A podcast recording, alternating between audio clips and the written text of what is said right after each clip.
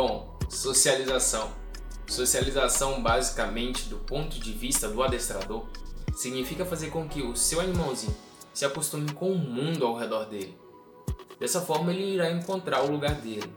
E ainda mais, ele saberá como se comportar, não ficando assustado, medroso e até mesmo pior, agressivo.